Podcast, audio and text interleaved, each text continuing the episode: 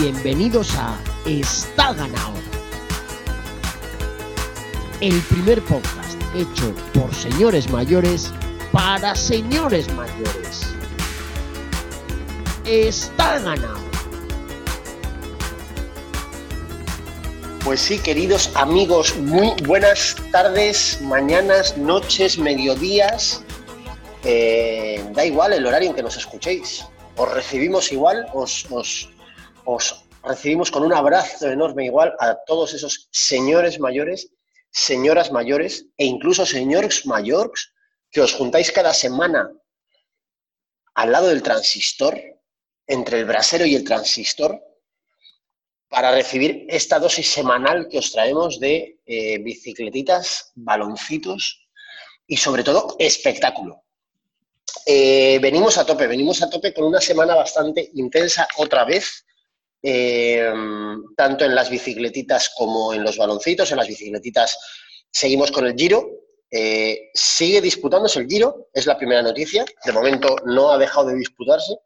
Eh, también se ha disputado alguna gran clásica esta semana. Eh, y bueno, esa supongo que es la primera gran noticia, que no ha dejado de disputarse nada. Es, en principio mañana empieza la vuelta también, eh, con lo cual otra semana más que hemos tenido de normalidad. Eh, en terreno baloncitos también otra semana en la que después del parón de, ligas porque, por- porque había la Copa Diversificación esta de selecciones, eh, ya ha vuelto la liga otra vez. Una pena para España, porque yo creo que si, esta parada de selecciones hubiera durado tres o cuatro fines de semana más, España eh, estaría en la C, no en la B, cuidado, sino en la C, eh, a pesar del, del amigo este de, de Beni del que hablamos la semana pasada, eh, del tractor este que juega por... Es que estoy pensando el nombre y no me viene ahora mismo a la cabeza. Abre. Me estoy tocando el pecho pensando. Eh, mira, se me cuelan las voces. Fija, fijaos cómo es esto que no, no os he presentado a, ninguna compañía. O sea, ahora oficialmente estoy yo solo, pero en cambio se me cuelan las voces que tengo ya en mi mente, porque es como si tuviera ya aquí, a mi derecha, a mi querido Benny. ¿Cómo estás, hermano? Pues estoy asustado porque, porque tengo dos, eh, dos ventanas aquí. y En una ventana sales tú y en otra ventana estaba viendo esta mañana un, un, un vídeo de contador Jesús Hernández y Laura Meseguer y pensaba que eras Laura Meseguer. Y te iba a decir, pues, te come el culo si quieres. Eh, Ojo, bueno, pues eh, todo es negociable. Ya sabes que yo por una cifra, Me lo come igualmente. una- unas, poch- unas pochas y un culo, ya sabes que es buena mesa. Por cierto, el otro día en Pastrana, buenas pochas. Bueno, no eran pochas, eran judías. Caparrones para ser riojanos. Muy buenas. No, en Pastrana no, perdón, en Atienza, provincia de Guadalajara. ¿Llegaste a los culos o...? No, los culos no, había tarta de queso nada más. Qué bien. Eh, tengo, a mi otro lado también me ha parecido escuchar por ahí la voz como si tuviera yo por aquí cerca a mi querido hermano Pablo Breich. ¿Cómo estás? Mm, Muy bien.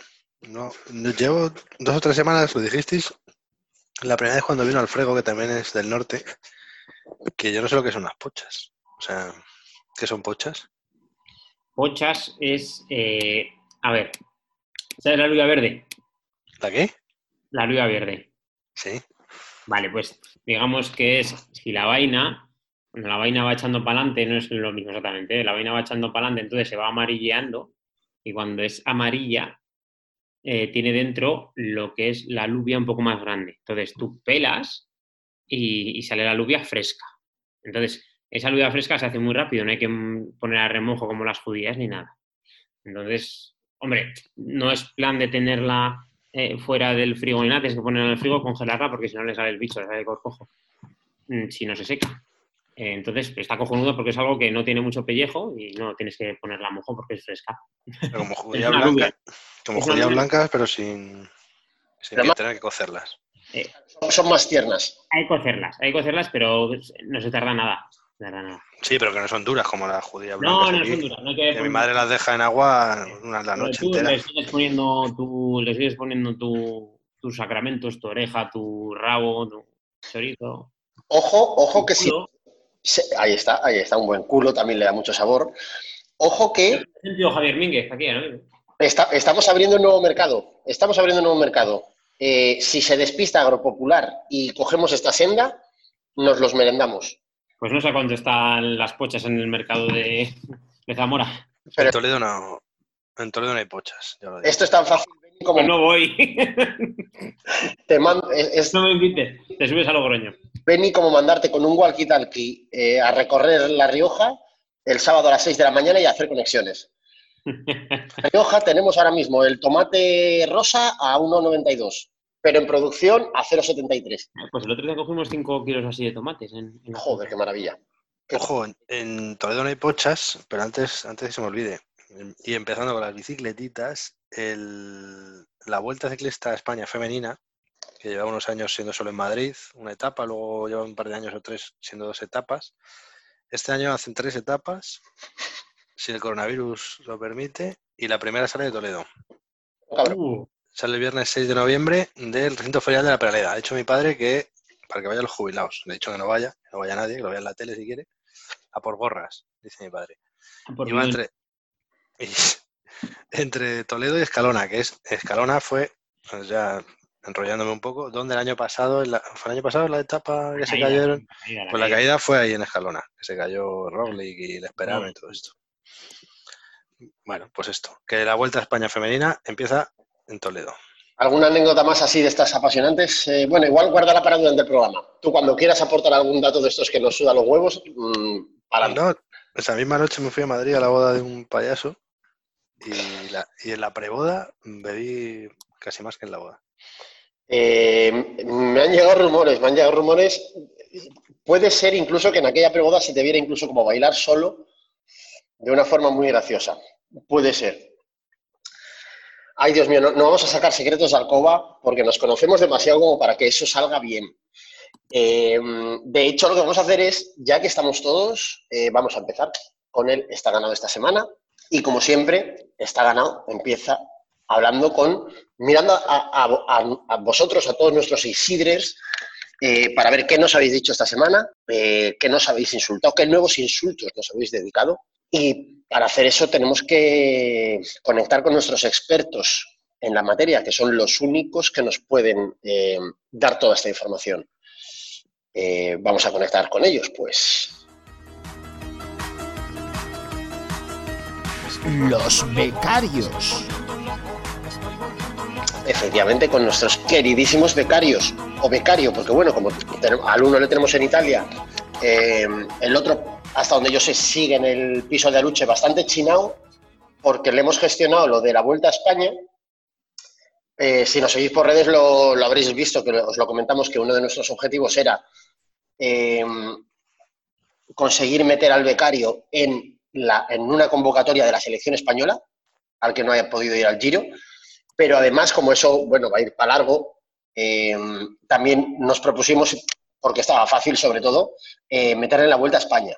Opinión personal, para mí, ha sido un poco decepcionante lo de meterle en la Vuelta a España porque ha sido como demasiado fácil. O sea, viendo los equipos, mm, hemos tenido que elegir dónde meterle. Y ya no por, por, los, por los de segundo nivel, ¿eh? por Burgos o por... No, no, no, no, no. O sea, te vas a, UAE, ya lo siento. Igual es nuestro querido Esteban, el, el mercenario de la llave Allen, sí les conoce, debe ser el único que les conoce. Pero te vas a, a Emirates y son gente que, bueno, yo no tengo nada claro que sean ciclistas. Ellos dicen serlo, yo les creeré. Pero, pero bueno, pues tenemos de momento a, a nuestro segundo becario infiltrado en, eh, para la vuelta, que empieza mañana, a ver qué tal, qué nos va contando. Y lo que yo no sé, Pablo, es si tú has hablado con el otro, que es de él. Eh, no, he hablado con, el que está en España.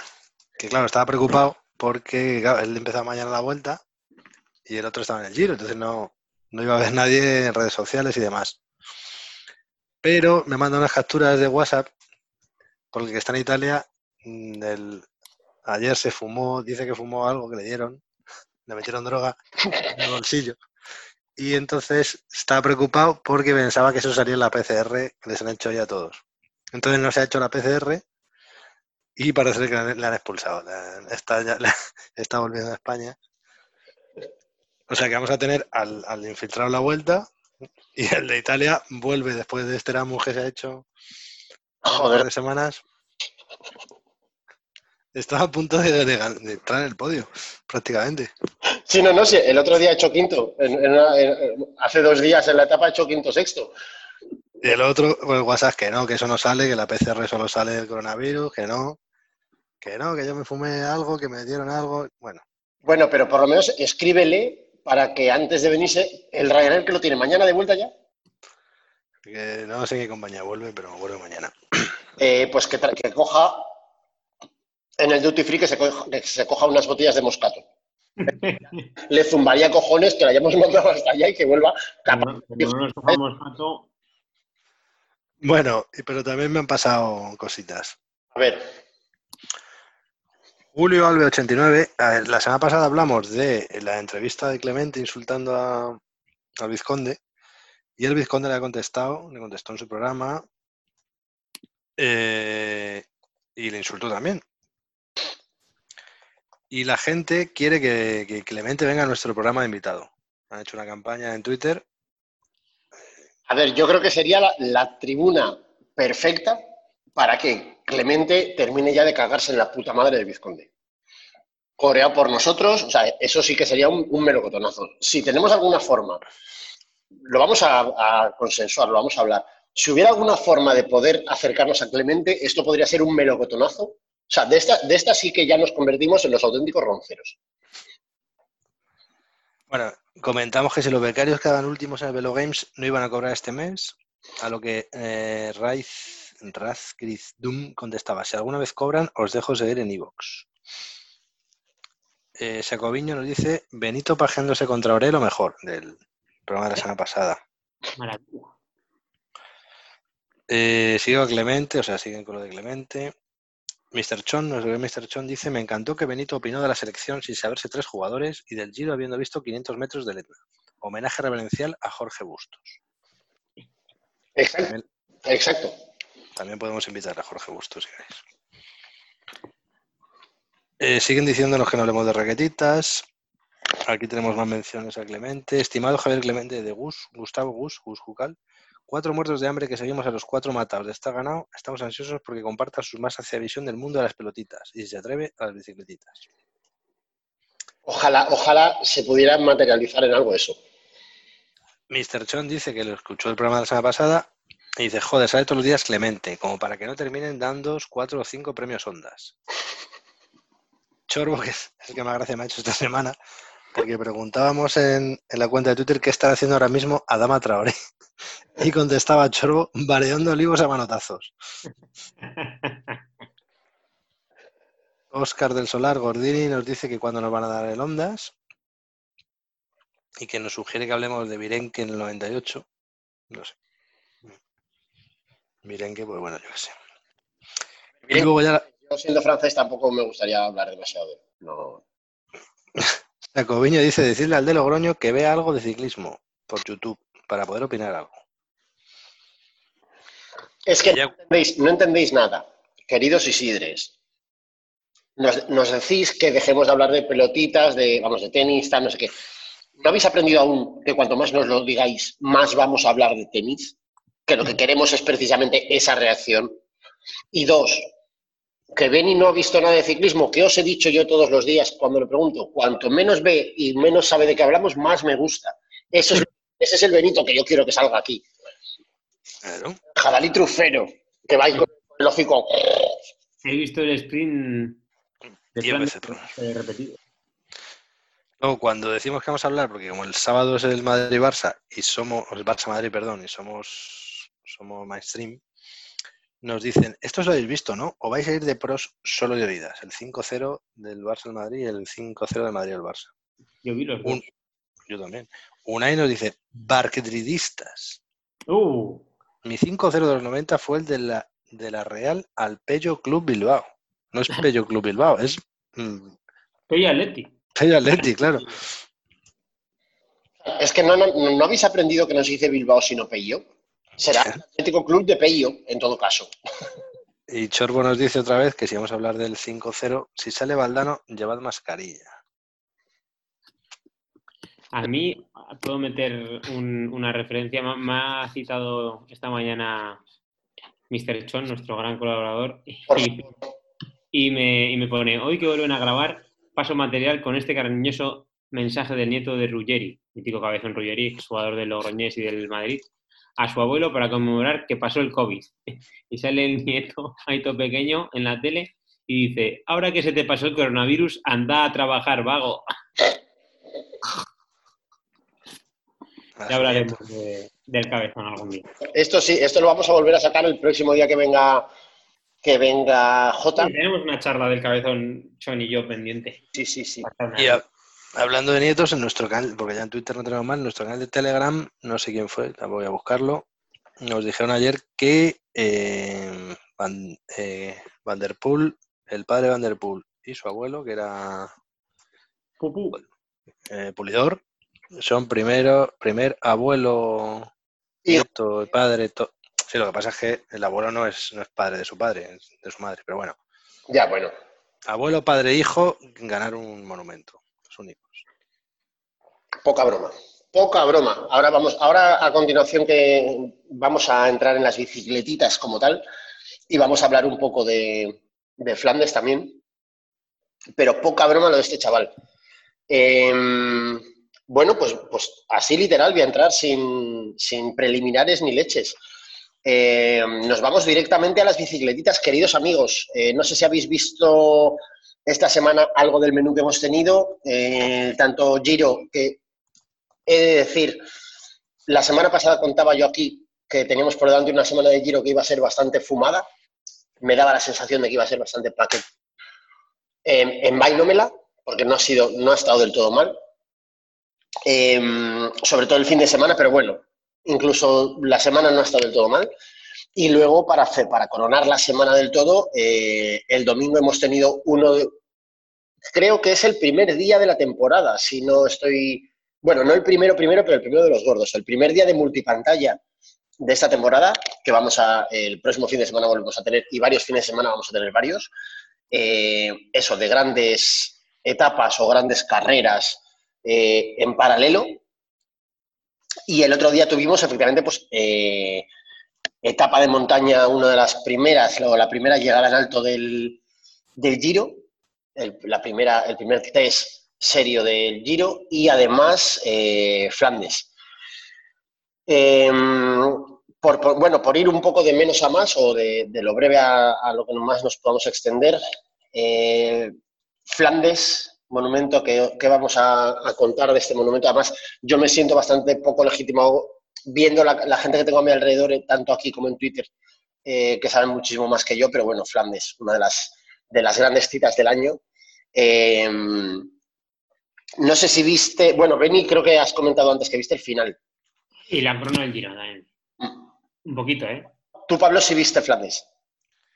Sí, lo estuve viendo. eh, paré para comer. Un restaurante lo de casa, la mejor croqueta del mundo, algo así. No sé. No estaba mal. Sí, lo que estamos hablando antes, antes de empezar a grabar, que mm, en Eurosport, que había un tío comentando las dos cosas, el giro y el. O sea, que daba paso y, hacía una tal. Decía que en audiencias no, pero que en los últimos años se veía en repercusión en redes sociales y comentarios de la gente que cada vez la gente ve más clásicas y menos grandes vueltas.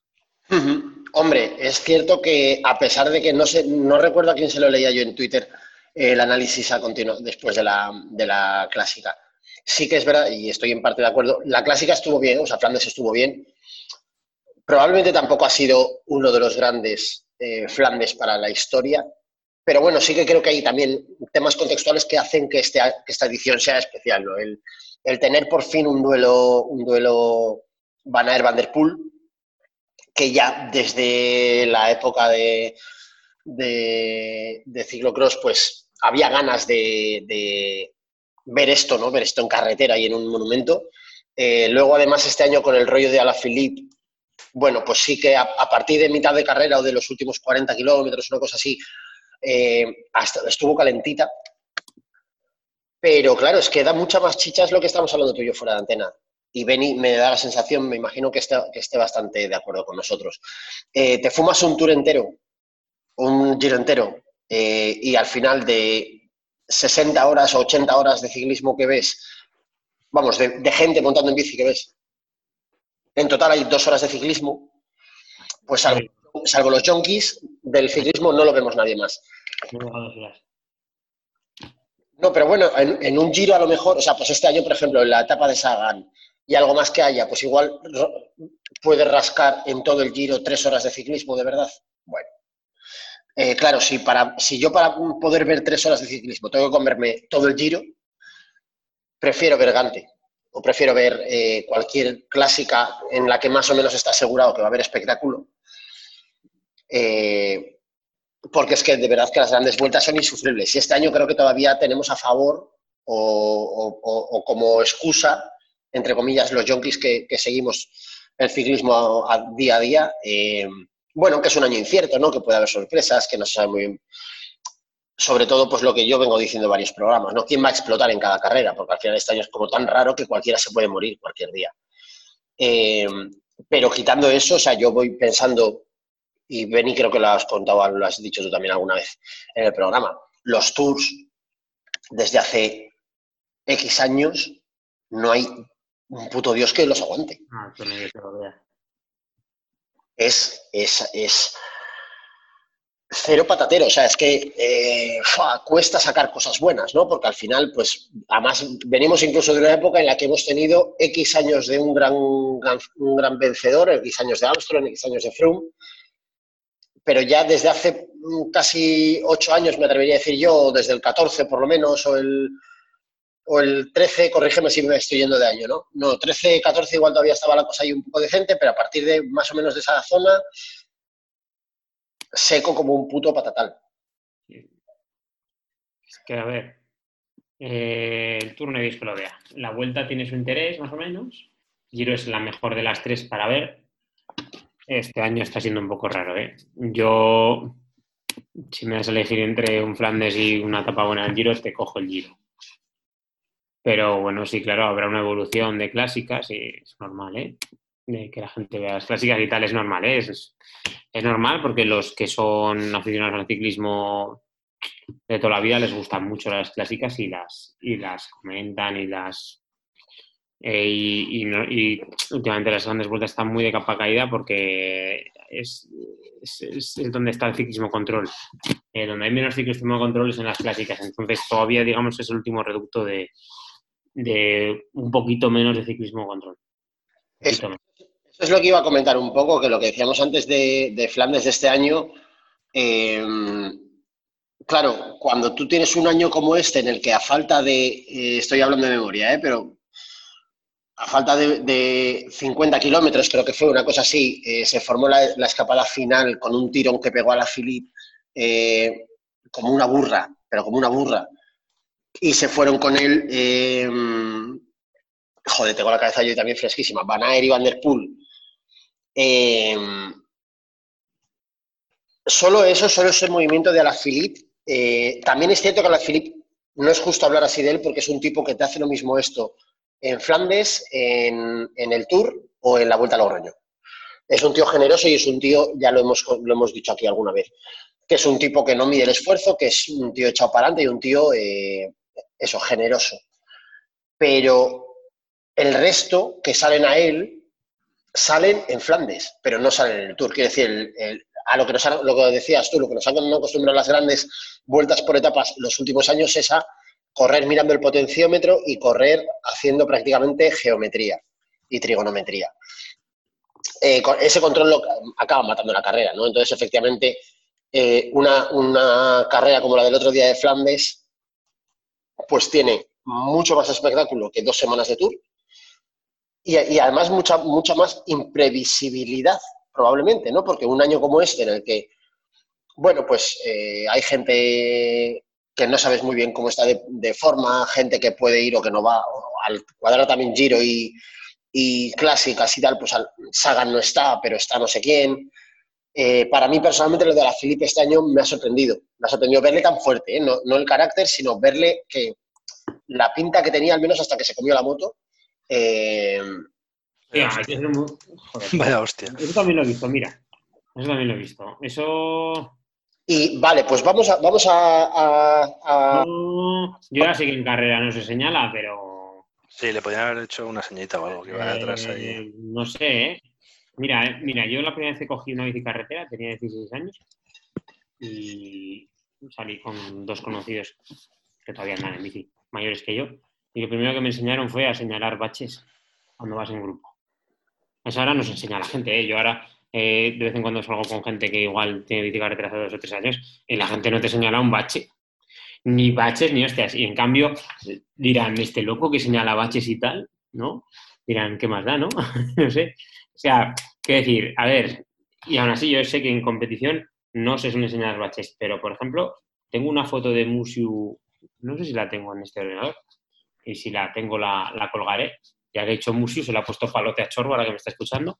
Eh, tengo una foto de Musiu con el maillot de, cam- de campeón, no, con el maillot de líder de la Copa del Mundo, señalando un bache. En un grupo de 4 o 5 yendo primero y señalando un bache. Te quiero decir que a ver, en competición, pues bueno, a veces señala baches, a veces no, lo que sea, ¿no? Lo que caiga. Pero, tío, es que no sé. no- no, me pare- me parece tan. No sé. Imagínate que vamos nosotros tres y, y no señala un tío que. Yo qué sé, el otro también va ¿eh? despistado. que es competición y lo, cada uno hace lo que quiere. Pero sabían que no le estaban señalando el tío, al de la moto, ¿eh? Los otros. Sí, que el de la moto no sé qué hace ahí parado también. Ay, compadre, a ver, culpa del de la moto, pero los otros dos, pues. Sí, pues a ver, A la Philip no va a decir nada porque él hubiera hecho lo mismo. pues te iba a Entonces, decir, eh, claro, no va a decir, no me han señalado porque sabe que él hubiera hecho lo mismo y que en competición pues no te van a señalar, no sabe de los cojones. Eh, que si te comes el bache te lo has comido. como quién fue el que, uno de los primeros programas que grabamos, el que decía, Virenque, ¿no? Que le decía pasa, ¿a quién, a quién le decía que pasara y se caía? Ah, eras, Ah, en la Eras. curva, Le decía, pasa, pasa. la curva, pasa, pasa. Y no cogió la curva bien y se la comió. A ver, para ganar cualquier cosa vale y eh, tenía mal cliente con Alaphilippe, Hombre, yo no creo que lo hiciera. pero es una guarrada, es una guarrada. La moto no tiene que estar ahí, nosotros dos la esquivan, sí. Ya, ya Van der, mm, creo que el segundo va Van der Poel, ¿no? No, va, yo va primero Van der Poel y segundo Van Aert. Bien, ya van a ver la libra de, de Milagro. Sí. Y bueno, pues no sé. es que no sé. A ver, ¿eh? yo entiendo que te estás jugando un Flandes y que dices, mira, aquí si me cargo a uno, pues me lo he cargado, pero una guarra. tengo el alma un poco partida porque en realidad el movimiento es feo. Visto desde casa, o sea, visto eh, sentado en el sofá viendo la tal, es el primer reflejo es como que efectivamente, ¿por qué no han marcado? Que no lo van a marcar, que, no, es que no- si no te tienes que hacer... Claro, pero Pongan, más a ver, no, que la base del problema es la moto. Y es- he leído a varias personas en Twitter eh, negándolo, diciendo que la moto perfectamente, no sé qué lo ha hablado. la moto. Él puede, la moto. Te pones la moto y, y tú y yo, que somos unos loberos, digo, "Ah, tío, ¿por qué no marcas? ¿No? ¿Por qué? Pero es que están en competición y no se marcan casi nunca, igual en pelotón, cuando van tranquilos, tal cual. Pero que no se iban a marcar el, el- el obstáculo, ¿eh? No, no, no. O sea, ol- olvídate, y, y a la Filip, nadie que hubiera estado y hubiera marcado ese obstáculo, ¿eh? por supuesto, claro, pero a mí lo que me llama la atención es que eso, he leído a varias personas en Twitter hablando de que la moto eh, está haciendo lo que tiene que hacer, que son ellos los que tienen que estar atentos y que a la Filipe iba hablando por la radio y por... En carrera tienes que estar atento a la carretera, no a que haya un tío que se cruce por ahí, no, no, no. no. Claro, pero lo que me parece muy peligroso, que esto es una cosa que yo he observado ya no solo en clásicas, ¿eh? en carreras en general. Eh, una cosa son las motos de las teles, que suelen ir a velocidades bastante similares a los ciclistas, y, otras, y otra cosa muy diferente, otra forma muy diferente de ir, de, estar en la carretera, son las motos de prensa. La- las motos de prensa, ya sea de comentaristas o de fotógrafos, muchas veces paran, por ejemplo, o se echan a un- eso, pues esto pasa mucho en los puertos que cuando la propia moto de la televisión va subiendo, ve una moto parada a la derecha porque es un, fotógrafo que está esperando a que pase Menganito para hacer una foto. Eso, claro, te pasa en un puerto subiendo a 23 por hora y no hay problema, porque además con la gente y tal y cual, mm, el- al ciclista se la bufa. Ahora bien, que en una situación como la del otro día, con los troncos yendo a 68 por hora, eh, que la moto esté en un lateral de la carretera a 20 por hora que debía ir, una cosa así muy lento en comparación a ellos. Eh, no, conozco no conozco la norma, no conozco cómo son, cómo son la- los textos legales. Ahora bien, yo en el lugar del organizador de la carrera echaría un ojo y me pondría las pilas con esas cosas, porque me parece peligroso.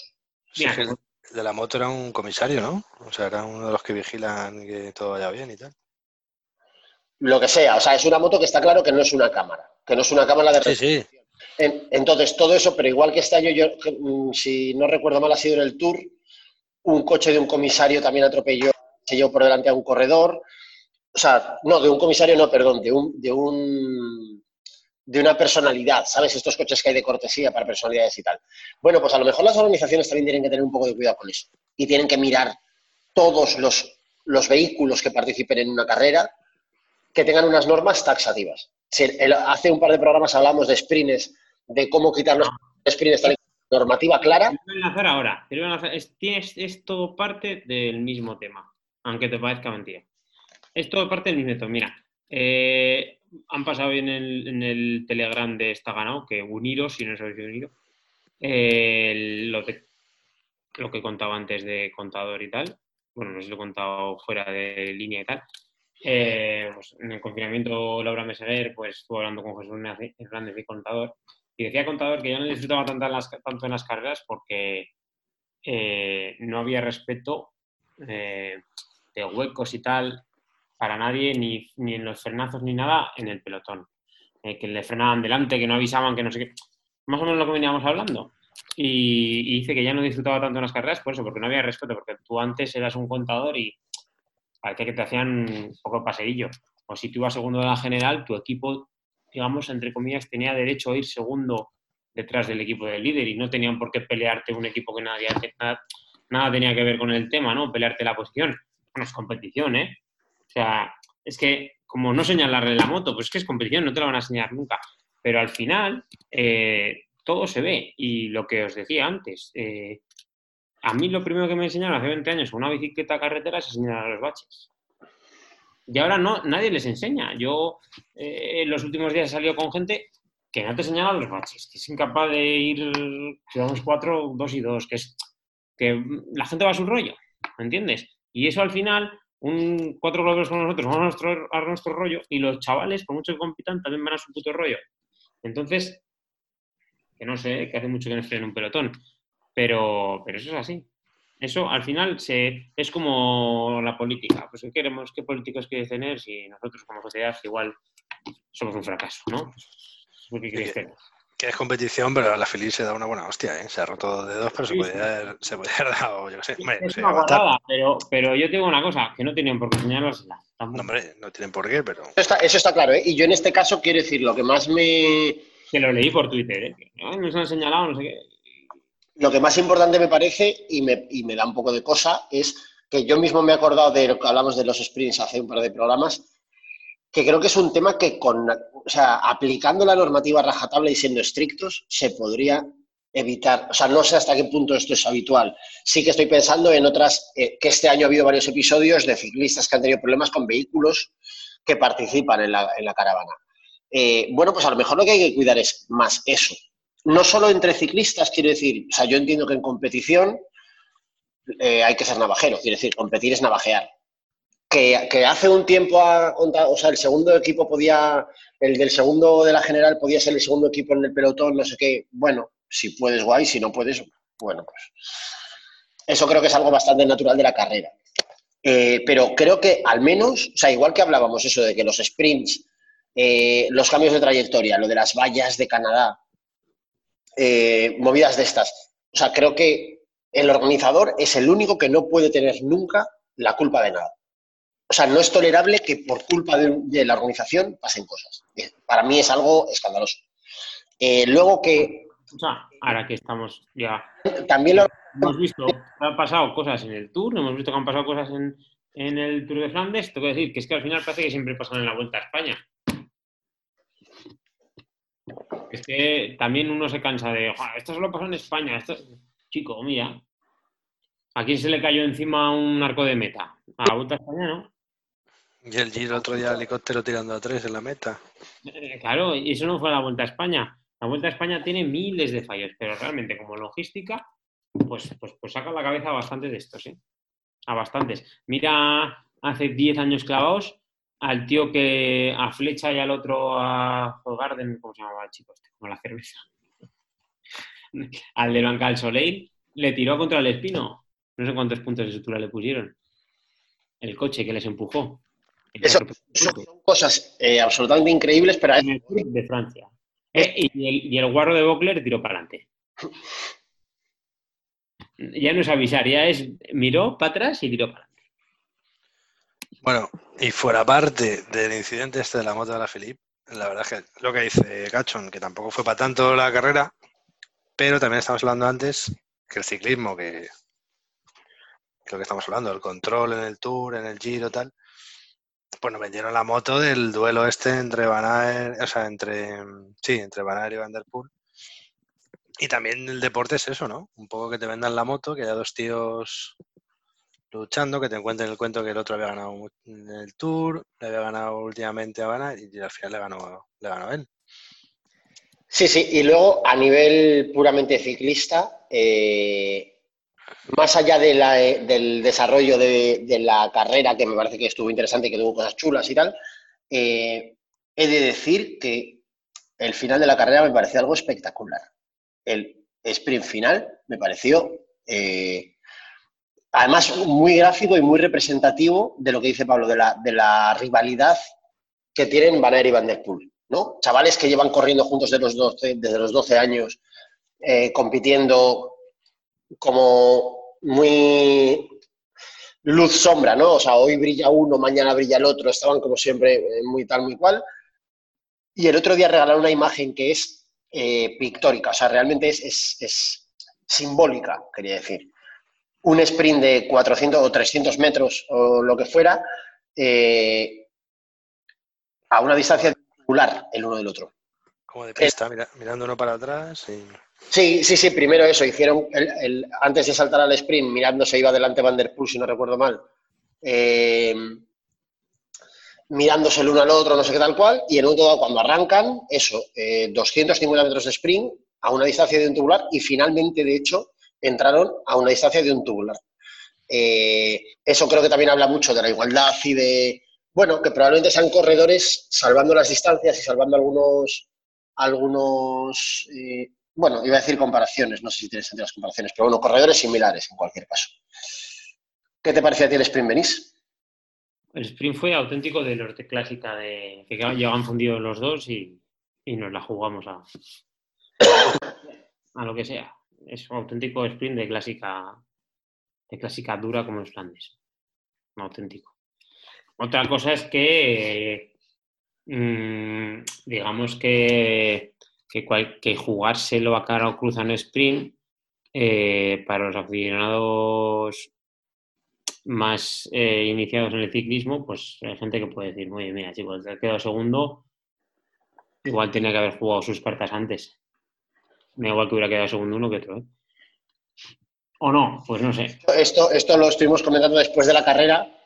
En Twitter hubo bastante, bastantes comentarios en este sentido, hablando de que a lo mejor Van Aert, que fue el que al final no ganó, eh, Van Aert en las dos últimas cotas, por lo menos, la apariencia, la, sensación que daba era de ir bastante más mmm, entero o con más patas que, que Van Der Poel. Eh, también vamos a decir dos cosas. Uno, primero, el tradicional recuerdo a Chorbo de todos los programas está ganado. Son holandeses. No hay más que discutir. O sea, quiero decir, siendo holandeses, como si tiran la bici por el barranco. Es que puede pasar todo. Y dos, eh, también es cierto que, sabiendo la carrera, eh, puede parecer que, que Van iba más fresco en las cotas y que podía haber tenido ahí su ocasión. Sí, y a, a, mí personalmente también es la sensación que me dio. También es cierto que viendo los últimos 20 kilómetros en los que Van Der Poel fue el que más tiró del carro y más labor de, de rodador, entre comillas, por así decir, hizo. Eh, no sé hasta qué punto, o sea, que lo podría haber intentado al menos, ¿eh? que sí que es cierto que también Van Aert, un poco uniendo a lo que decía que es holandés, creo que Van Aert este año nos ha dado suficientes, eh, tanto Van Aert como Jumbo, nos han dado bastantes señales de que a lo mejor el, el, el táctico de Jumbo a lo mejor es Don Eusebio. Eh, o sea, si, algo brilla en ese equipo es la carencia absoluta de visión táctica. Entonces, eh, que, es lógico y que de hecho se puede entender y puedo participar incluso, compartir en parte la crítica de que Van Aert pod- podría o debería quizá haber probado en las últimas cotas eh, para así intentar despegar a, a Van der Poel, por supuesto. También contextualizar lo que es holandés y que es de Jumbo. Eh, pues puede, puede que eso también eh, justifique un poco por qué no lo hizo. No, no sé cómo lo viste tú. Pablo. Ah, Pablo. Pues No, bueno, yo estoy con lo que decía Benny, claro, que poder atacar antes, pues a lo mejor él se pensaba que llegando al sprint iba a ganar, ¿no? En el Tour ganó tres etapas, ¿no? ¿Cuántas etapas ganó el Tour? Ganó tres etapas sobradísimo. Yo qué sé. Se pensaría que iba a ganar. Sí, no sé. No creo que nadie le dijera, no, no ataques. Espérate al final para que te gane el otro. Yo insisto en mi, te- o sea, mi teoría, eh, en mi cabeza es la que más cuadra, ¿eh? O sea, quiero decir, el, el- el hecho de que es holandés y que es de Jumbo, creo que son dos razones de peso para no saber muy bien qué hacer y actuar un poco mm, según le salga. No sé cómo lo ves tú, Beni. A ver, mm, yo no es lo que haría eh, como corredor. Eh, lo que pasa es que a veces queremos ser más papistas que el Papa y, queremos que ataquen aunque vayan dos, pero yo creo que los dos lo veían claro. Bueno, lo veía igual más menos claro Van der Poel que ganaba el sprint, pero es que en un sprint así de una clásica, el que tiene más fuerza gana casi, ¿eh?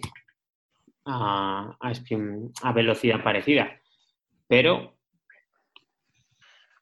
tampoco vi el resto de la carrera, ¿eh? pero yo sí que vi críticas a.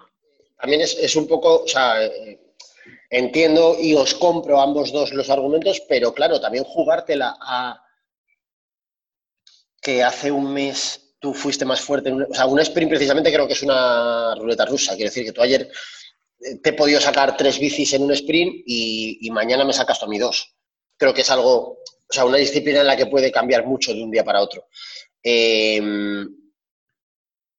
Bueno, así la gente se divierte hasta que empiece el tour, que ya están diciendo, ahora el año que viene que vayan los dos al tour y a ver quién, quién gana y no sé qué. Bueno, pues esto. Así más divertido la temporada que viene, que además para las clásicas, si no hay... sí, no, no, para, para la máquina de humo nos viene de puta madre. Claro, Poner en marcha la máquina de humo nos viene estupendo. coronavirus en marzo, pues habrá clásicas en marzo y a ver qué pasa. Correcto, y bueno, por, por continuar con las bicicletitas, eh, o sea, por no irnos de las bicicletitas, pero sí de Flandes, nos vamos hacia el sur, hacia Italia.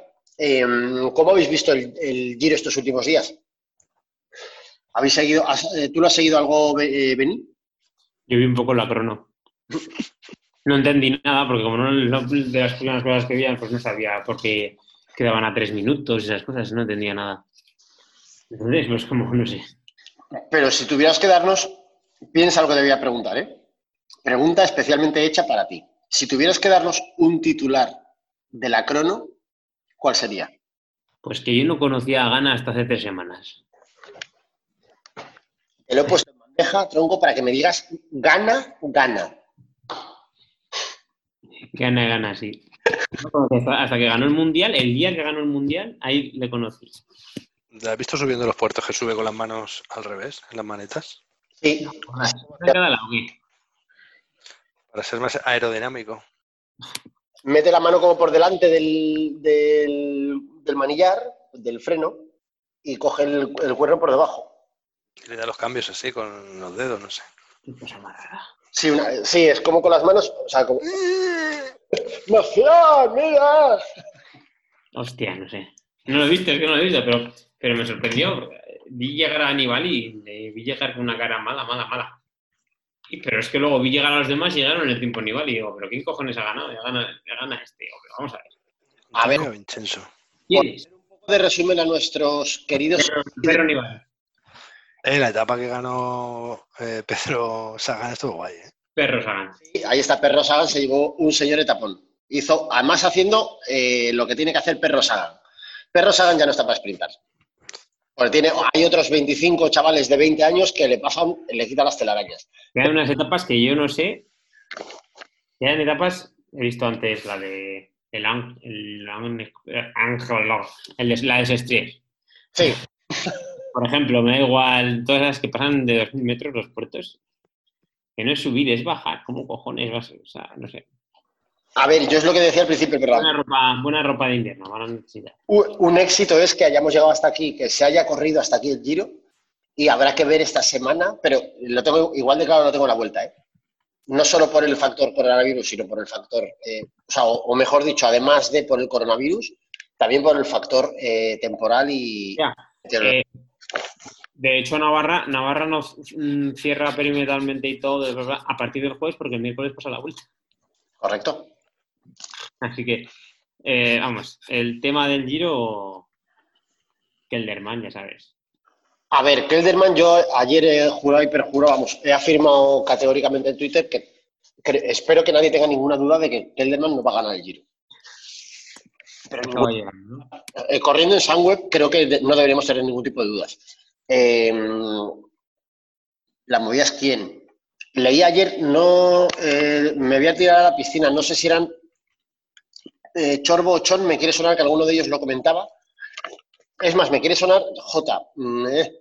En fin, el análisis que leía y que me pareció muy acertado es que, mm, por un lado, lo de Kelderman me parece no risible, ¿eh? pero vamos, me parece que tampoco deberíamos fliparnos demasiado y darle demasiado, demasiado chance, que decimos los yayos.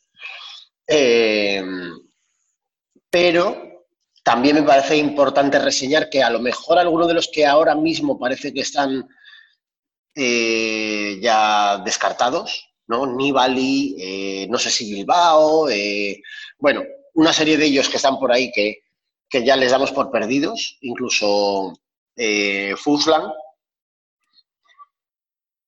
pues a lo mejor hay que esperar a ver una, una etapa multipuerto. También, claro, lo que hay que ver es qué va a pasar esta semana. Realmente no sabemos qué puertos se van a subir y qué puertos no se van a subir, si se van a cortar las etapas o no. Pero mm, supongo que todos tenemos, mm, o sea, que, lo interesante va a ser el día, mm, si tenemos por- la oportunidad de ver una etapa multipuerto de 200 kilómetros y con un poco de chicha, a ver si Kelderman se queda paralítico en el kilómetro 13, como no, no sorprendería a muchos. Eh, y también ver el comportamiento del resto, porque es cierto que Nibali ayer eso, bueno, para dejarme para dar un poco de forma y poner un poco de contexto a nuestros queridos Isidres, por si alguien está despistado. Sobre todo, bueno, final de la semana pasada, el viernes, eh, tuvimos la crono esta de la que hablamos, eh, que ganó Gana, de nuevo, ¿eh? Gana, Gana. Y dentro de los favoritos, pues bueno, Magnalti, el de The Wire, bastante bien a un minuto diez. Almeida se defendió también bastante bien a un minuto y medio. Para la cinta. Para la cinta. Mag- Magnulti. eh, ¿cuál- ¿Has visto The Wild? Sí, claro. A ver, vamos a meter alguna referencia cultural. Eh, ¿qué, qué momento de la vida eres, eh, te has sentido más Magnulti? Que, joder. ¿Qué momento de Magnulti te has identificado más? A ver, mira, he visto, en un, estoy, estoy volviéndola a ver, de hecho, ahora mismo, por ¿Estás volviendo a ver? ¡Qué maravilla! Eh. Y hay un momento que acabo de ver que, que me define mucho, define mucho a Cachon, además de forma cíclica en su vida con, con un montón de cosas. En el caso de McNulty, este es el momento en el que él, después de haberla, espero no destripar a ningún Isidre de White, pero bueno, eh, McNulty tiene una mujer y tiene críos con esa mujer, tiene dos hijos. Y la mujer le manda a la mierda porque es un mujeriego, un borracho y tal y cual. Y en un momento dado él, eh, como que tiene una movida tal y ve la luz y dice, no, no, yo tengo que dejar de beber, tengo que cambiar, tengo que ser alguien. Y le dice a un amigo suyo, voy a dejar de beber porque además está con la tronca esta, esta la, la exmujer le ha pedido el divorcio. Y él habla con ella y le dice, no, no, yo si quieres te firmo los papeles, pero yo lo que quiero es una oportunidad para volver, no sé qué lo ha hablado. Eh, hay rollito ahí y él cree que la ha reconquistado y que van a volver. Y entonces uno de esos días están en casa de la, en su antigua casa, viendo a los críos jugar en el, jardín, no sé qué, como escena idílica. Y ella le dice a él, bueno, que no sé qué, no sé cuánto, que me voy o qué tal. Y él le hace un comentario del tipo, ah, pues me quedo, bueno, yo te espero, eh, pero mañana habrá que ver cómo vamos a la oficina. Y le dice, ya no, no, pero eh, espero que no creas que lo que ha pasado es que esto se te va a arreglar. No, pero sí, pero no sé qué. Bueno, conclusión, que al tronco no se, o sea, se lían y tal y cual, pero no se le arregla. Él cree que se le ha arreglado y no. Y lo que pasa a continuación es que al día se ve, la noche siguiente, él bebiendo el cuádruple en el bar, o sea, el cuádruple de borracho, coge el coche borracho, revienta el coche contra una columna, ¿sabes? Las- Sí, sí, sí, es un escenón. ese. O sea, ese parecía que sí, vamos, de hecho por eso esta no tiene mucho sentido dentro de mi vida, ¿no? Porque es, es algo que también que para mí es muy recurrente en muchas disciplinas de mi vida, no el está ganado, el, hostia, lo reviento, me van a fichar en este curro fijo, no, y además te echan del tuyo. Ajá, muy bien. A lo mejor hay una parte de la vida de McNulty es que es que es queda para esto de está ganado para todo. Hay una parte que se lía con otra policía y parece que ha rehecho su vida otra vez.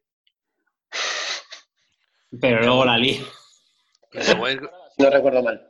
The Wild, ¿qué serie es? Una de un sitio que venden droga todo el rato en unas esquinas Todo el rato vendiendo drogas. y les disparan las rodillas en todos los capítulos. La, la he visto más con el confinamiento, pero yo no la he visto y todos los capítulos eran iguales. Tienes que verla. No, además no.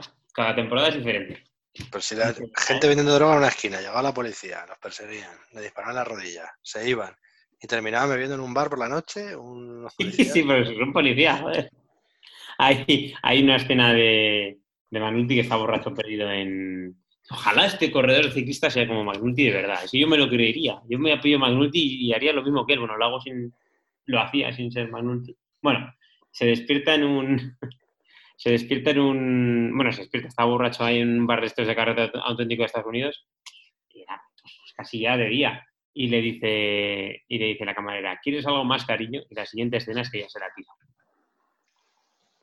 Hay un matiz en medio que es, ¿quieres algo? ¡Pudieron destrozar pelvis! ¡Sí! Gracias, Señor Todopoderoso. Esa escena, de hecho, Benny, es el mismo capítulo del que yo estaba hablando. Ah, sí. hostia con el coche. Después de pegarse la hostia con el coche, va a un bar de carretera de estos míticos de que te dan, que te puedes echar café y tal y cual. Y le dice la tía, ¿eso quieres? eh, te pongo algo tal café y no sé qué. Y la tía como que le sonríe mucho y dice, ¿algo más? Y dice él, pues ponme unos huevos con bacon y no sé qué os pide. Y podría ser con un poco de sirope de tal, o sea, como preguntado, o sea, sí, y podría ser no sé qué, y la tronca, podría ser lo- todo lo que tú quieras. Unos huevos Benedicto. Yo, Es esa parte no ha llegado nunca en mi vida, ¿eh? La mejor escena, la mejor escena de mujeriegas y de, de mujeriegos y tal es la de que la dejaremos para que algún, cuando algún ciclista se apelle Punk y sea negro. Eh, Cuando quema la ropa en la bañera. Esa, esa la comentaremos.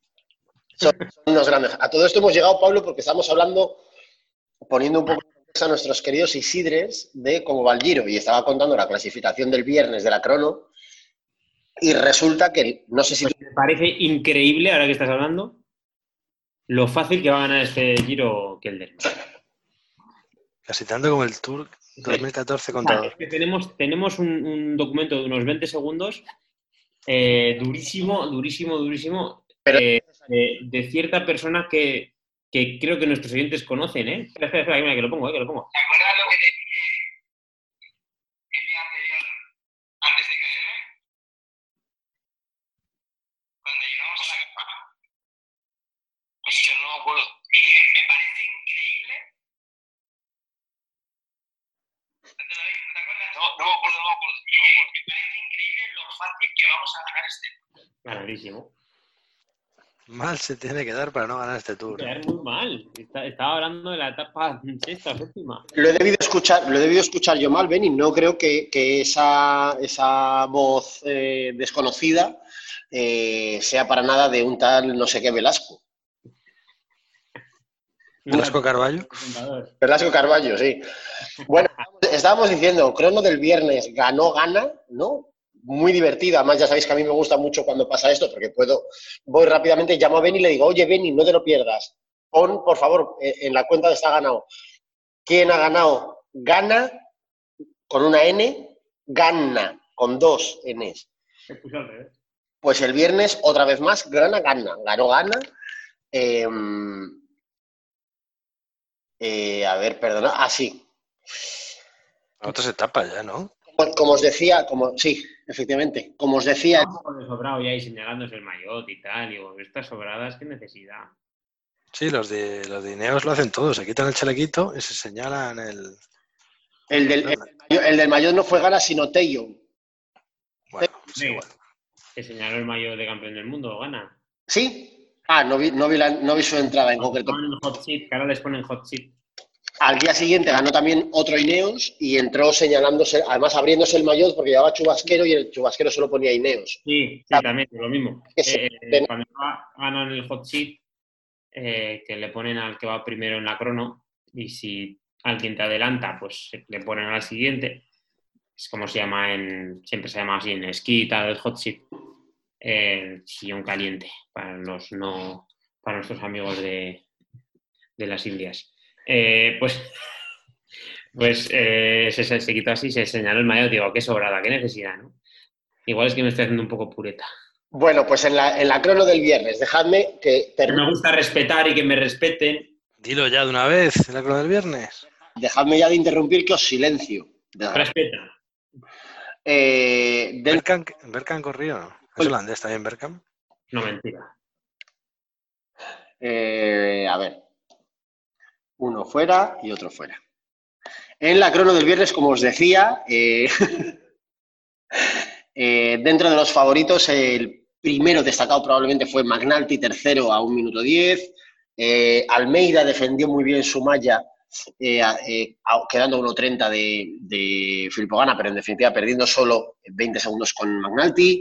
Y a continuación, pues Kelderman también se dejó solo, bueno, pues quedó bastante, bastante cerca de, de Almeida, se defendió bastante bien a 16 segundos. Y pues sí que algunos de los que a priori podían ser de los más gallos, eh, bueno, pues pincharon un poquito más. Maika, que hasta ese momento estaba bastante arriba, pues ya se dejó un minuto largo con, con Almeida. Pello Athletic también, eh, pues se dejó también otro minuto y medio casi con, con Almeida. Fuslan dos minutos. Bueno, pues varios de, los, varios de los fundamentales, de los principales, perdieron ya un tiempo curioso con, con respecto a Almeida. Y el sábado, a continuación, tuvimos eh, etapa de montaña.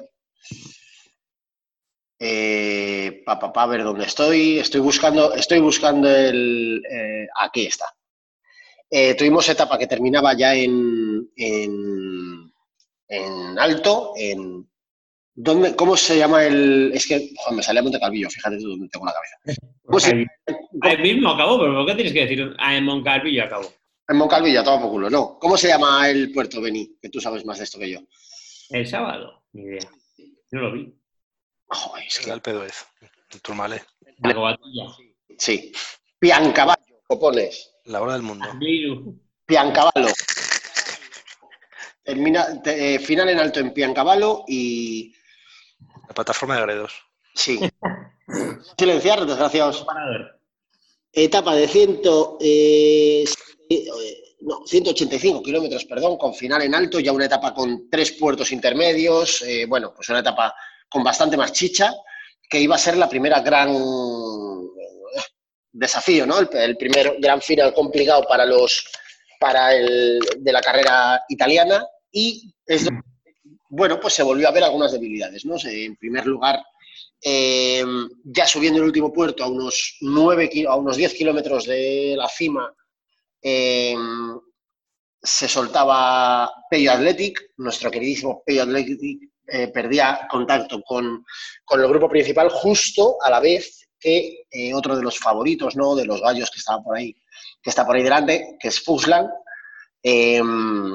Luego a continuación, eh, poco después, un kilómetro después aproximadamente, también se soltaba eh, Rafa Maica, eh, a pesar de que lo estuvo luchando ahí, pero estuvo haciendo la goma unos cuantos, vamos, medio kilómetro, una cosa así, pero acabó, acabó descolgándose por igual. Y entonces se quedaron en, cabeza un grupito de cuatro que eran eh, Tello, o como decía, como decía Ares, Tello, que parecía el defensa del Alavés, eh, Tello Guggenham Hart, cada día pronuncio eh, mejor el inglés, me parece un señor mayor de Palencia, de verdad. Eh, bueno, se quedaba Teo Hart de, Ineos, eh, Kelderman y Hindley de Sunweb y Almeida en cabeza, este grupo de cuatro, en el que, pues ya a falta de unos 6 kilómetros, eh, lo digo de memoria, eh, pero más o menos de unos 5 o 6 kilómetros para, para coronar, Almeida también se, se soltaba.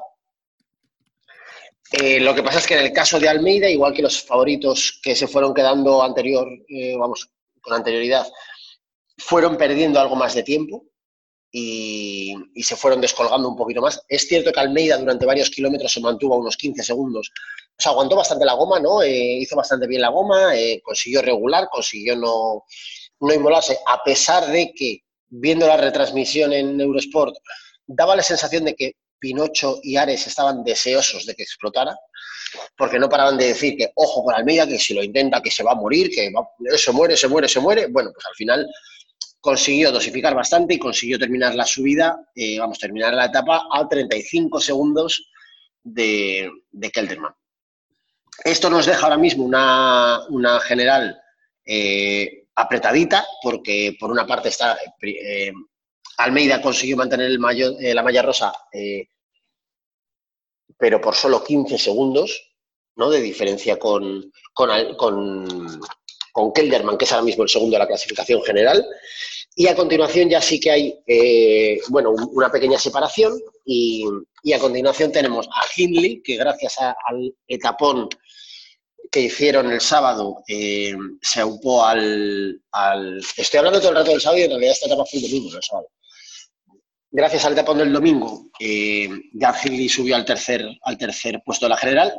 Tello Hart eh, subió al cuarto puesto y en el quinto eh, están ya ambos a 2.50, 2.55 de, de Almeida. En el quinto lugar eh, vuelve el primero de los favoritos, entre comillas, vamos, de los destacados, que es Peyo Atlética 3.10, eh, Maika 3.18, eh, Nibali 3.5, que cierran los ocho, los ocho, los siete primeros, ¿no? los, los mayores favoritos. Eh, no sé cómo lo viste. Pablo, ¿tuviste algo? ¿Viste parte de esta etapa al menos? ¿O ya con Flandes? Pero Almeida va líder y Ayuso la comunidad. No, vi un poco de la crono, que fue el viernes, ha hecho Belinda.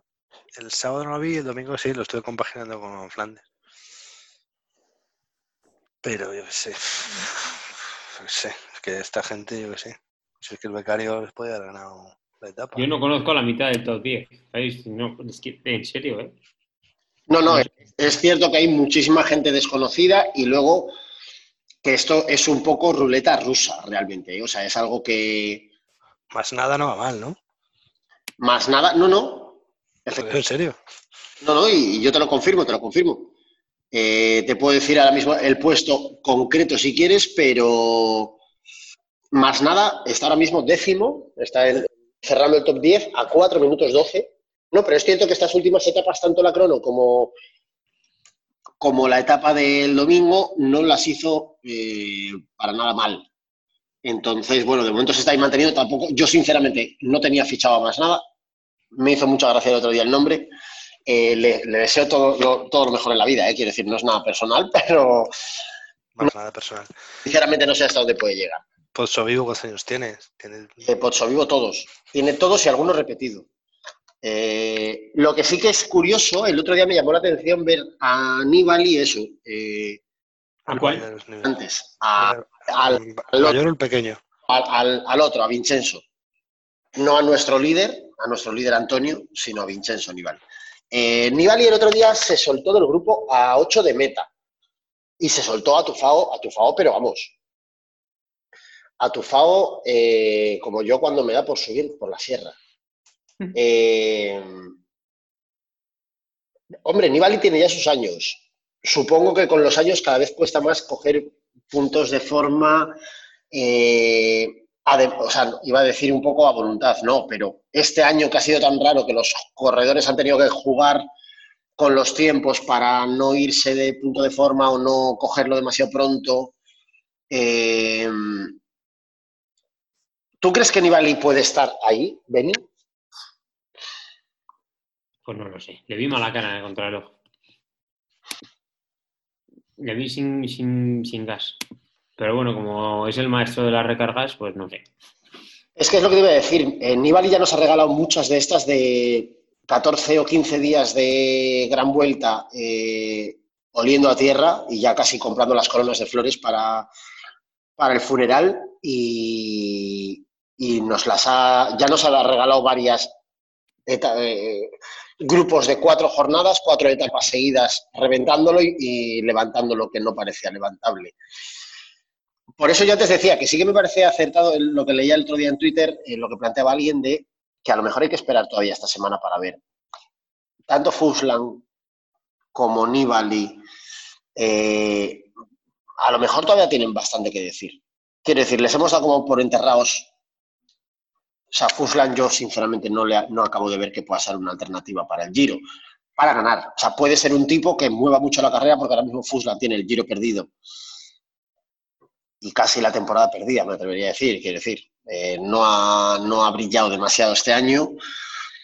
Bueno, pues a lo mejor es, eh, se ve obligado, por así decir, ¿no? a dinamitar esto y a casi en el más, en el más landista de los sentidos o en el más pinochista de los sentidos, a ponerlo todo patas arriba, a ver qué pasa, ¿no? A ver si se caen las manzanas del árbol. No sé si tú ves, veis a, a Fuslan con la posibilidad de hacer algo. Es un giro muy complicado. No sé, a mí no me da ninguna confianza en ninguno. Pedrero, ¿le ves con...? Yo veo al becario trayéndome el limonchelo una puta vez. Además me da Tal igual. aunque sea gallitas. Lo único que veo claro. Bueno, pues veremos a ver, veremos a ver. Yo ya os digo que esta semana me parece la más interesante. Llevo dos semanas esperando a que llegue esta semana. Porque me parece que es la más interesante. Eh, Pues alguno igual acaba con amputaciones y le quitan hasta la nariz, como a Juanito de la Zabal. Ojo, ojo, ojo. A ver, a ver si, a ver cuántos vuelven con todos los dedos, ¿eh? y, y cuántos pierden alguno en alguna etapa. Y sobre todo a ver si se corren todas las etapas, si se corren las etapas enteras o, o hay que recortar. ¿Y qué pasa? La, ya el próximo, el próximo programa, la semana que viene, ya va- sabremos. Es un ejercicio que me gusta mucho hacer además en mi vida habitual. Eh, dentro de siete días exactos, es más, siete no, cinco, ya sabremos qué ha pasado en el Giro. Pensadlo. Still. Es como, ojo, ojo, ¿eh? En cinco días ya habrá pasado todo, ya habrá terminado el Giro, sabremos lo que ha pasado. O no, o a lo mejor han pospuesto el Giro y el Giro termina dentro de dos semanas. Eh, en cualquier caso, lo veremos, lo hablaremos, lo comentaremos y, y analizaremos. Eh, y no sé si queréis añadir alguna cosilla más, algún comentario más. Bueno, yo quiero, eh, no sé si vosotros tenéis algo que añadir, queridos. No os veo por la Still, la desbrozadora. un comentario que es, dos sopladoras. yo solo quiero hacer un comentario que es que hoy se ha anunciado nuestro querido Rafael Maica ficha para el 2021 y 2022 por Emirates. El Bueno, Manolo del pelotón, ¿eh? de ya y el del Bora que no hemos comentado que en el Tour de Flandes se tiró la, la bolsa a sí mismo a la maneta del freno se cayó de boca, ficha por Movistar. Gente sana. Efectivamente, me, venía, me, ha, me ha venido antes a la cabeza cuando estamos hablando de Alaphilippe. Lo que pasa es que del, al, de, al de Bora en realidad no, no puedo hablar mal de ese señor porque es una caída tan mía. Eso me podría, o sea, me puede pasar a mí tan perfectamente mañana cuando salga que, es un poco escupir hacia arriba, que es de ser muy gañán, que además es como de un poco de flipadete, ¿no? Porque el tío hace como un gesto como de, tengo la, tiene como la bolsa de avituallamiento colgada, lo típico que se la cabeza y como que hace el típi- un gesto así como de echársela para adelante para cruzársela al, al costado y en el momento que hace ese giro, la mala, casua- la mala suerte que la bolsa se engancha con el cuerno del, del manillar del cambio, le gira la, el manillar y a tomar por culo el tío. Hostia, sí, hostia. por la bicicleta. A tomar, además literal, a tomar por culo la bicicleta. Eh, qué pena, bueno, a ver si aprende. O sea, eh, eh, otra vez más, lección de don Eusebio. O sea, don Eusebio solo ficha calidad. El año que viene Movistar va a ser eh, tope de gama. ¿eh? ¿Es el- ¿Le va a quitar el sitio al becario ese? Eh, no, yo creo que no compite con el becario. Este está, es para otro tipo de clásicas. El becario es para vueltas largas. Eh, Pues nada, eso, si no queréis eh, añadir nada más, si no hay nada más que queramos compartir con nuestros Isidres, pues vamos a dar paso, vamos a cambiar de disciplina deportiva y nos vamos a ir esta semana no a las raquetitas, sino a los baloncitos, Eh, porque no se nos olvida y esperamos que a vosotros tampoco se os olvide que el fin de semana que viene tenemos derby. No, No, derbi no. no se dice derby, se dice clásico. Eh, una pregunta, a- aprovechando el programa de hoy. ¿En qué momento se cambió la terminología de esto? Yo me jugaría mis dos putos brazos a que cuando yo era pequeño el derby era el Madrid-Barça. A ver, derbi es equipos de la misma ciudad. Madrid Atleti, Barça Español. Y Esto sí Madrid, Madrid-Barça era Madrid-Barça, pero hace dos, en Argentina dicen clásico al River Boca y tal, y en empezar a decirlo en España. Pero Joder, yo, yo, Beni, no sé si a ti te, mm, te pasa o no, pero yo de pequeño juraría que cuando, en la época del colegio y tal y cual, el derby, un derby era el Madrid-Barça. Mm, No sé, es que yo nunca les eh, han tenido nombre. Para mí, en mi percepción, ¿eh? Para mí un no. era regional o como, y co- como mucho igual un Logroñés Asuna, un Zaragoza Asuna. No eran derbis derbis, pero eran. Pero es que esto, el derbi, tío, no sé. O el clásico, no sé. Pues clásico es una cosa de Argentina. O la roja, ¿no? La, la selección española, tampoco. No sé, son cosas que se han inventado ahora. Yo, en mi opinión, ¿eh? Madrid-Barça, ya está. Porque si no, el Atleti Bilbao Barcelona y el Atleti Bilbao Madrid también es. El Pello Bilbao también es un clásico, ¿no? Que no ha bajado nunca, ¿no? Efectivamente.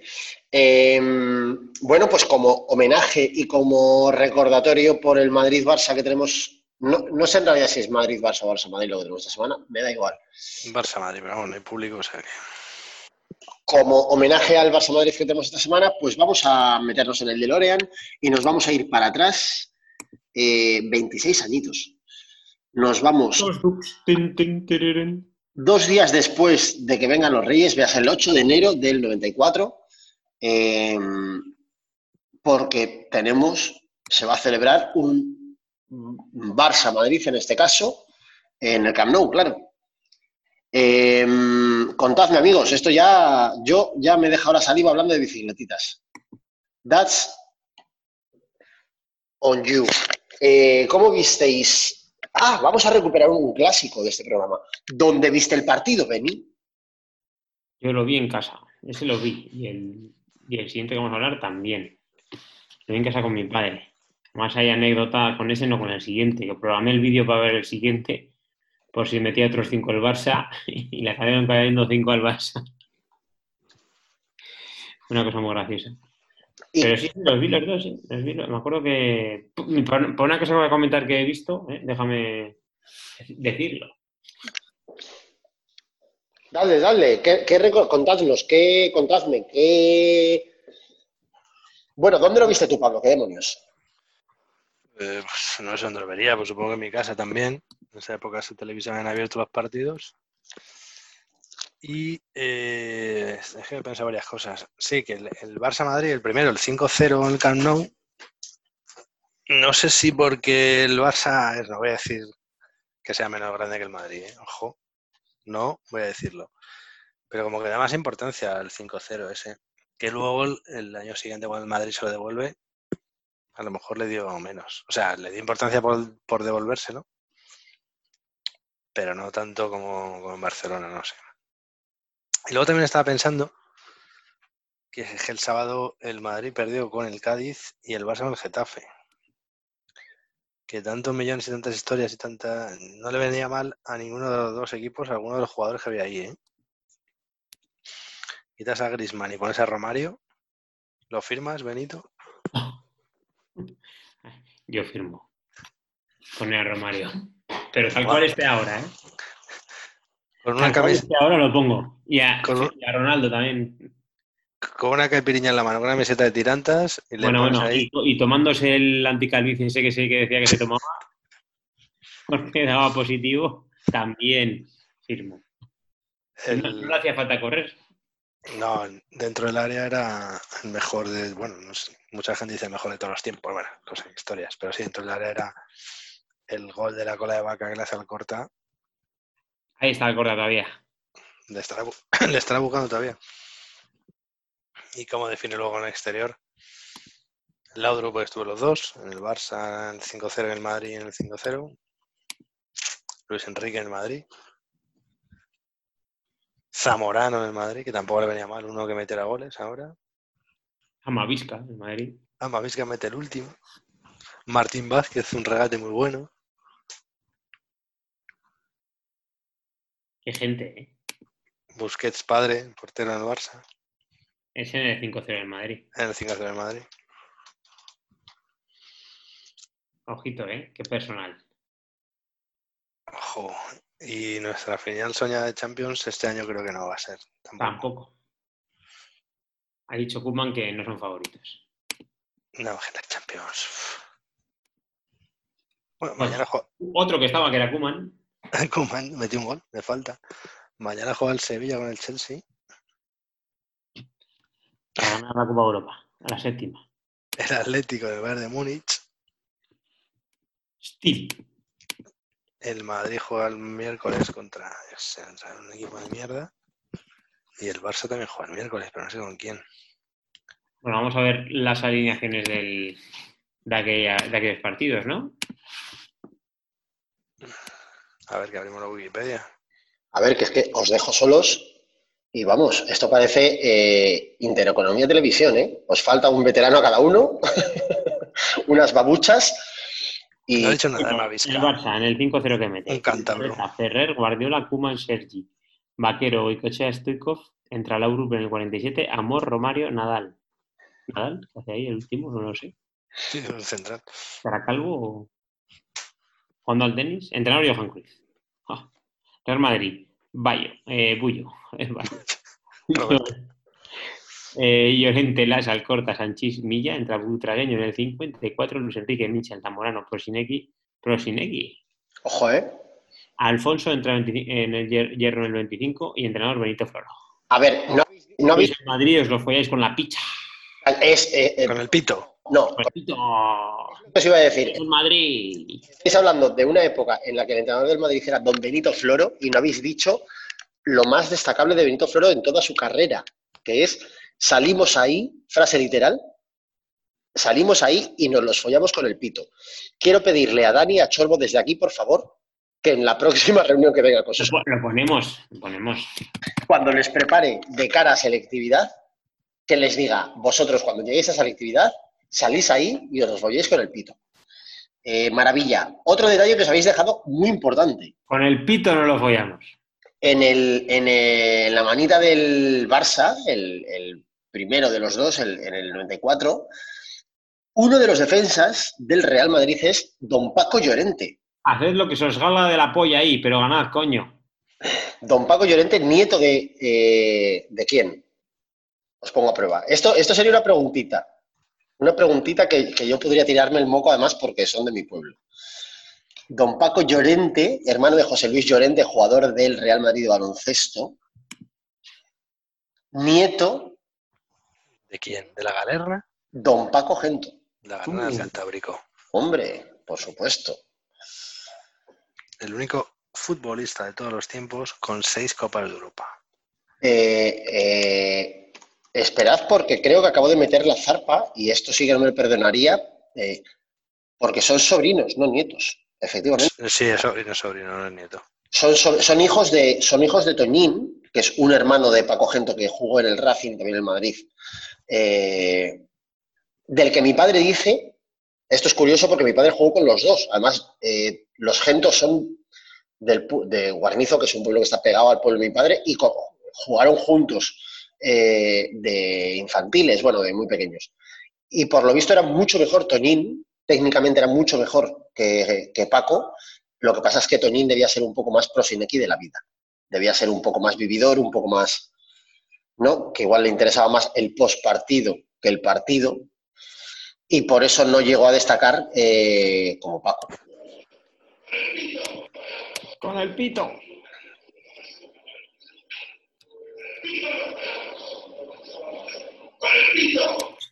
Ahí está. Enorme.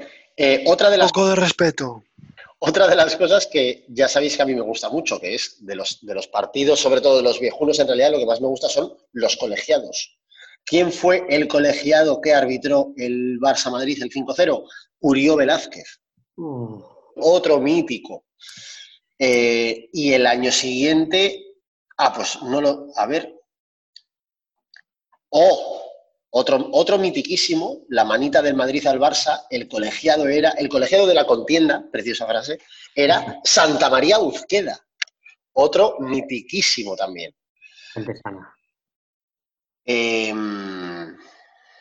qué gran época, qué gran época. Claro, yo, estos son los, los típicos partidos, como os contaba, eh, mis, mis anecdotitas, eh, el programa que hablamos de las ligas de Tenerife, que efectivamente, claro, las ligas de Tenerife fueron justo anteriores al primero de los... Al, al segundo 5-0 al del Madrid, ¿llega Romario ya vivo o ya se ha ido a No, tomar de pelo a Brasil? No. no está. Segundo todavía.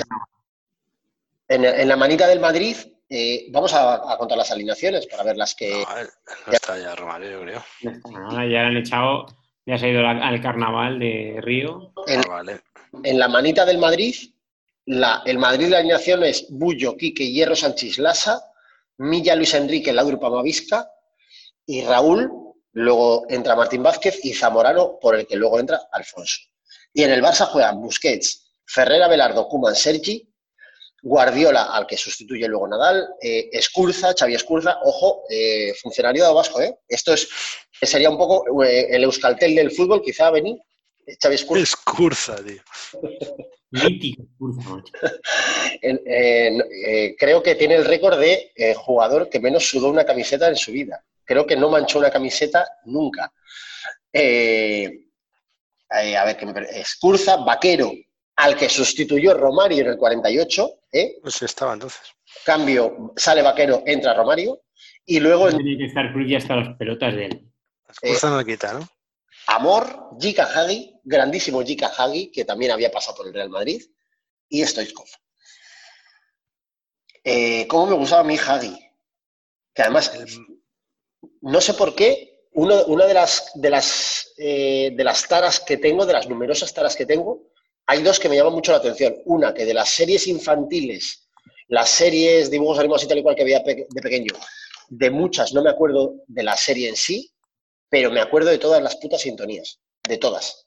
Y dos, de futbolistas, también de aquella época.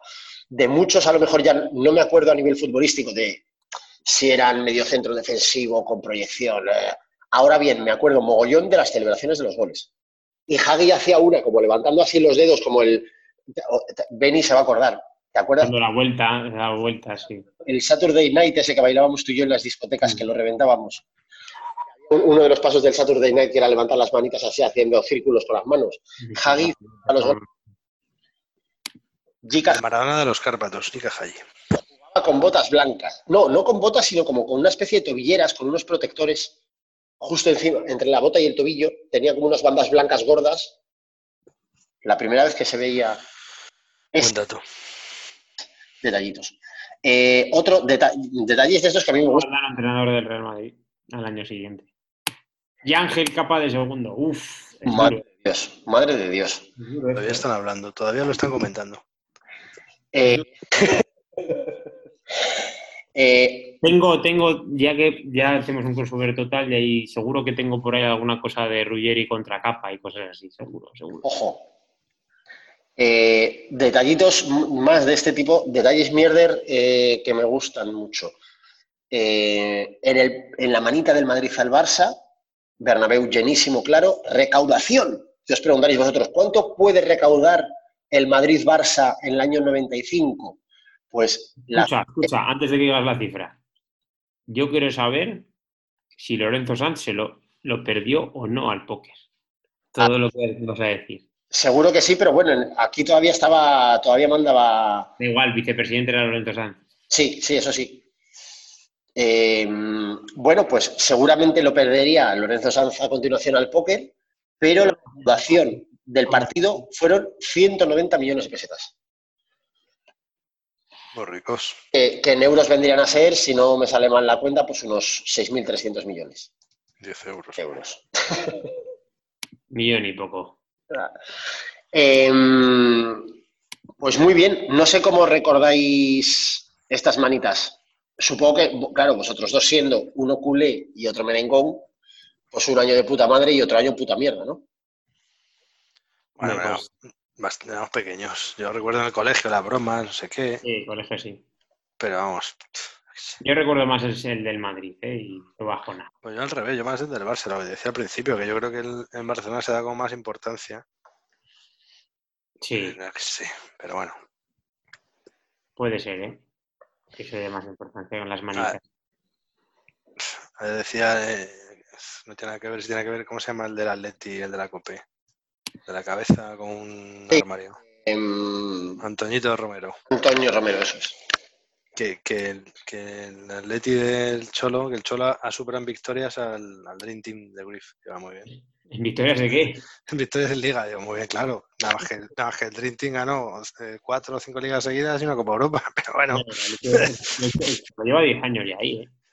Claro, por eso, si, si tira 20 años allí, pues puede ganar en victorias, que tenía más victorias que Zidane y que, que Guardiola y que el otro. Digo, bueno, Pero no vale, tiene seis, Europa, seis Copas de Europa. como el Sevilla, efectivamente. Sevilla. Preguntar, eh, ¿sabemos si Antonio Romero es del Sevilla en realidad? A lo mejor es Ojo que el Atleti también ha ganado alguna de esas diversificación en los últimos años, ha ganado dos o tres. Pero tecnología, se la tenían que hacer ellos, la Copa. No. Las finales con el Madrid las ha perdido, pero bueno, yo qué sé. Se, hace- se hacen la copa ellos con una sierra de pelo, ¿no? Luego le Sí. ponen bombillas y cable por debajo del tablero y se ilumina. Morata todavía está intentando lo que todavía a Morata le ponen ahí los deberes y todavía no ha acabado. Está con el cuadernillo.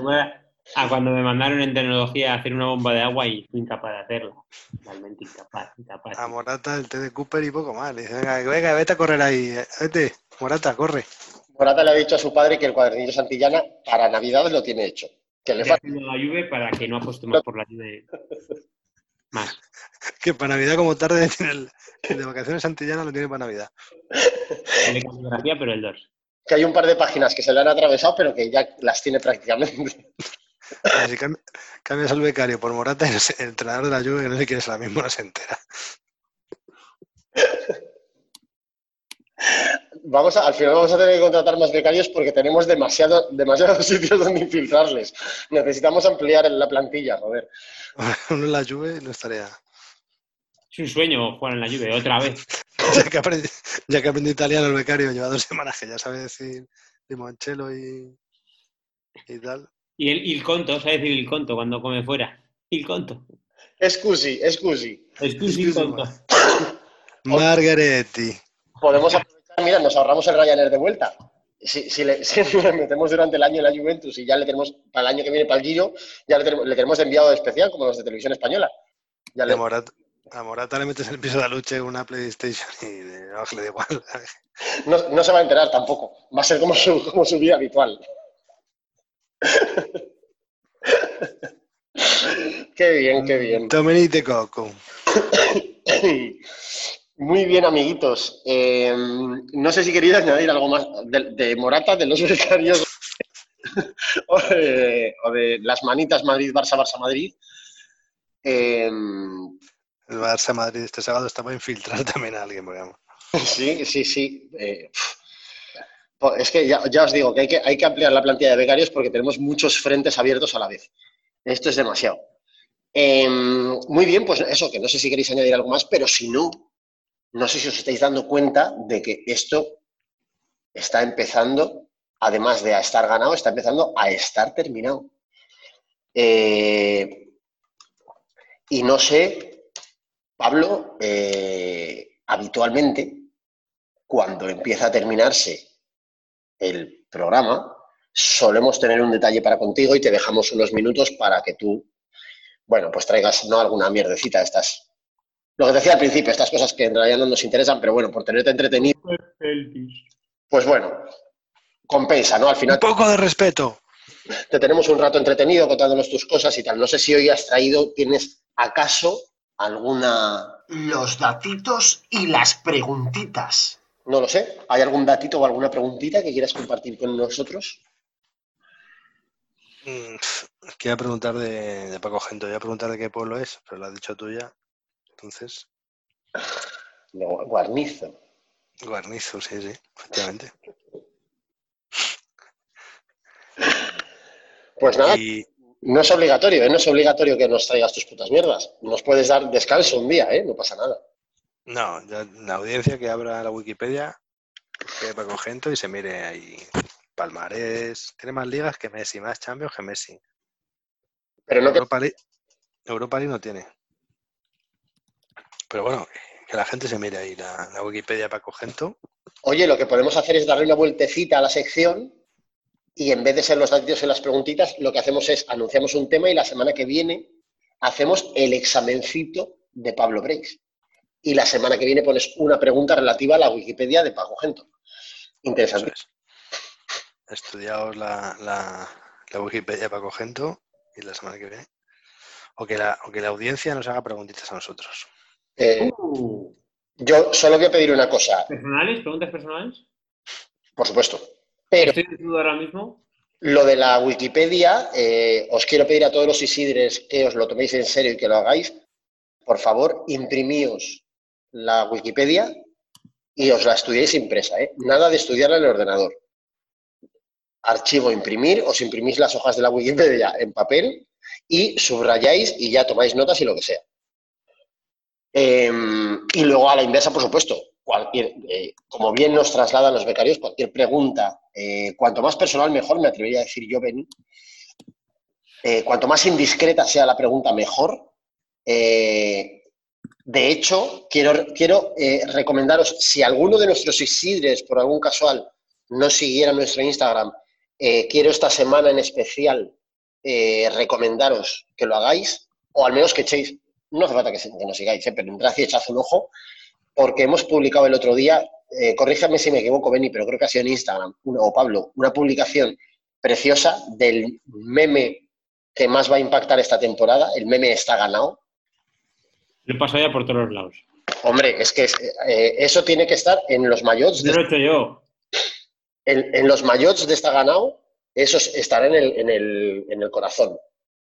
Será un parche en el corazón cuando gane- ganemos la, la marcha cicloturista de Alcalá de Henares, nos besaremos el, el- el escudo de esta ganado. Con respeto. Qué No maravilla. han puesto ahí el japonés ni nada. ¿Cómo que no? Es que el japonés está de, está de moscoso. O sea, está con el psicoanalista, que lo está pasando bastante mal. Em, El coreano pasándolo mal. Claro, claro, está el pobre hombre, pues eh, dice que, le, que le hacen, que hay un señor que le hace bullying, un señor que, se, que asoma la cabeza por el coche y que le, le- una cabeza ternero y que le dice cosas. Em, pues nada, amiguitos, eh, no sé si escucháis ya la melodía de fondo, これ止まってサインズ監督がカメラバイクにこれ怒ってますね。今急ブレーキをかけたと思った止まってるんですね、これ。 Eh, a ver, yo creo que se está, está escribiendo el programa. Dice, me cago en la puta virgen, ¿eh? No, no dice otra cosa.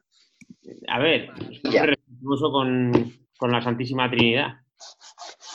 otra Y cosa, con la virgen también. si algo tiene cabeza ternero es un- una riqueza de léxico y una, una expresividad en el matiz deliciosa. Muy bonito, por cierto, recomiendo que busquéis en el Twitter de, de Cabeza Ternero, eh, Fat Balbás, esta semana pasada en la crono del viernes, alguien le preguntaba por Twitter, le ponía una foto de Gana Gana y una de, eh, o sea, como junta con una de Zule Así. y le decía eh, eh, se- semejanzas, diferencias, ¿sabes? Como en plan, supongo que en plan troleo. Y bueno, pues Cabeza Terreno respondió diciendo, pues no, pues eh, salvo que uno no era especialista en, la, en crono, por Zule, eh, pero todo lo demás igual, los desarrollos igual. No era La vez, la igual. Un mundial de crono, ¿sabes? La vez igual. Dice, si tuviera que apostar hoy en día a no sé cuántos kilómetros, apostaría por Zule. Era una anacrono de menos de 50 por hora porque no, no es una, una crono completamente llana, llana, llana. Pero que no es especialista el tío que ha ganado el mundial contra el ojo. No sé, tú me dirás. Eh, un tío que en los tours de Astron, el primer tour de Astron, queda a escasos segundos de Astron, que no sea especialista. No sé. Yo solo os pido un poco de respeto, por favor, para Cabeza Ternero. Que rule Alex Zule. Eh, amiguitos, mil millones de gracias. Otra semana más que hemos vuelto a dar espectáculo, a hacer las delicias de, de todos nuestros señores mayores, señoras mayores y señores mayores que nos escuchan al otro lado de la microonda.